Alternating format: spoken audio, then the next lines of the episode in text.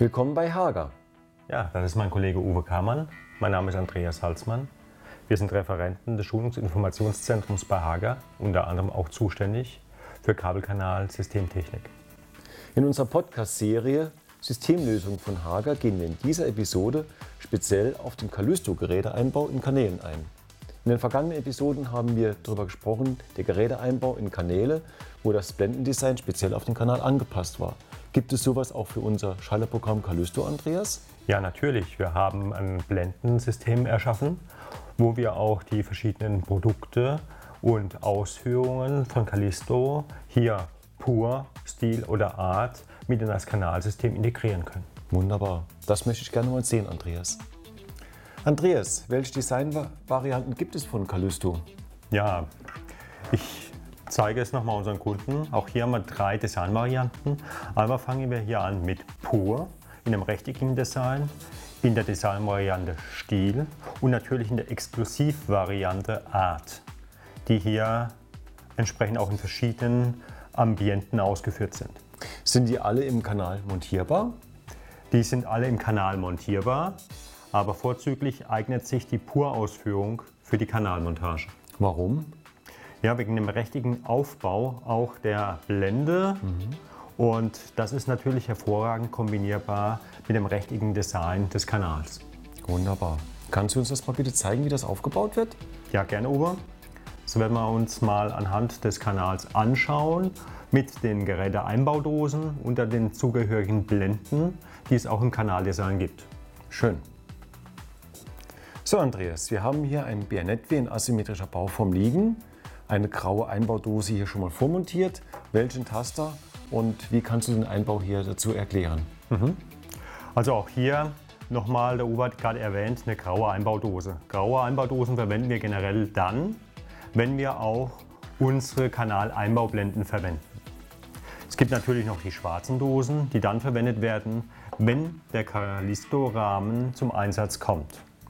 Die graue Dose, hier mal im Kanal fixiert, wird ja über den Daumendruck in der C-Nut verrastet. Mhm. Und wir setzen dann hier den Taster auf. Und ich fixiere jetzt den Taster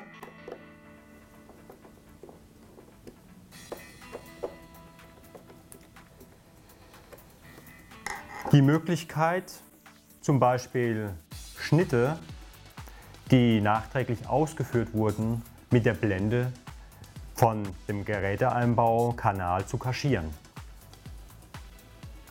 Es wird also komplett überdeckt an dieser Stelle. Genau. Wunderbar. Man sieht nichts mehr.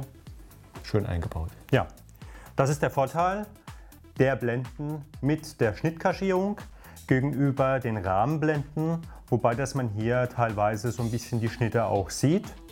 Deswegen bieten wir ja beide Systeme auch an für den Kanaleinbau. Gibt es noch einen anderen Geräteeinbau zu dem Kanal? Ja, wir haben noch den Frontrastengeräteeinbau. Und beim Frontrastengeräteeinbau haben wir die Dosen so optimiert, dass sie noch nicht mal schrauben müssen.